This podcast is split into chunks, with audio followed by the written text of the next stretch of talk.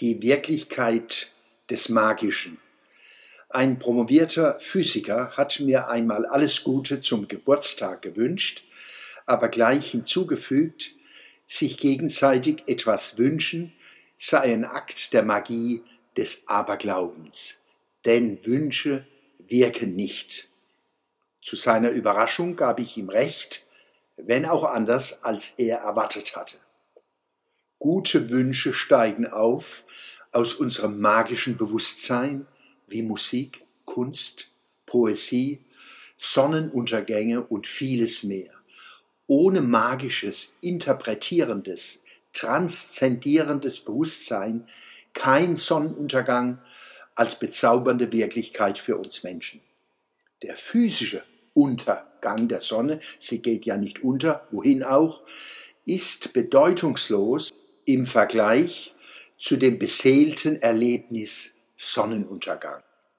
Im magischen Bewusstsein entsteht die Welt als Zauber, Glaube und Geheimnis, wie wir es als kleines Kind erfahren, wo Zeit, Raum und physikalische Gesetze keine Rolle spielen. Dort gibt es Welten, in denen bucklige Rösslein sprechen können und Tiere, Pflanzen, Engel, Gott und Götter, Feen und Kobolde, Hexen und Elvetritsche, Hobbits und Zauberer mit uns durchs Universum reisen. Im magischen Bewusstsein herrscht Fantasie, nicht Empirie. Wünsche bewirken alles, die Schwerkraft nichts. Also doch Humbug? Nein, magisches Bewusstsein ist die Mutter aller Geisteszustände, allen Denkens, Wissens, Fühlens und Wollens. Glaube, aber auch Philosophie, Wissenschaft, Kunst, Sprache und Alltagsbewusstsein sind Kinder und Kindeskinder magischen Bewusstseins. Sie tragen das Erbe ihrer Mutter in sich. Mit dem magischen Bewusstsein emanzipieren wir uns aus dem Tierreich, transzendieren als fantasiebeflügeltes Überschreiten des Hier und Jetzt ist Teil der Jahrtausende währenden täglichen Menschwerdung und insofern äußerst wirksam.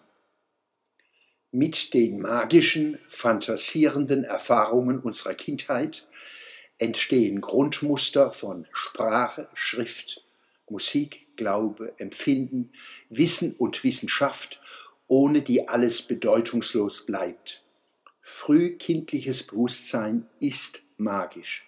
Erziehung, Sozialisation und die Neugier des Kindes entscheiden darüber, wie dieser Bedeutungshorizont gefüllt wird mit Raum-Zeit-Beziehungen, Licht, Schatten, Gerüchen, Geräuschen, Rhythmen, Farben, Strukturen, Menschenbildern, Erinnerungen und Erwartungen, Ängsten und Sehnsüchten und damit über Vielschichtigkeit, Tiefe und Verzweigungen unserer Seins- und Erlebnismöglichkeiten. Offenkundig kommt Literatur, Märchen, Erzählungen, Geschichten dabei überragende Bedeutung zu.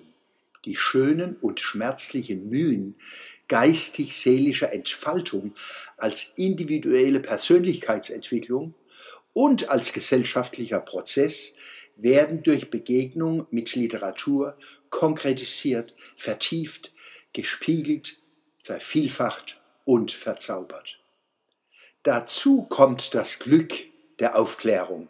Sie hilft uns erkennen, dass wir magisches Bewusstsein nicht leugnen oder verdammen müssen, um als vernünftige Menschen zu gelten. Nein, wir dürfen es genießen, weil wir es im Lichte der Aufklärung besser verstehen und Gefahren bändigen können, die vom magischen Bewusstsein ausgehen können.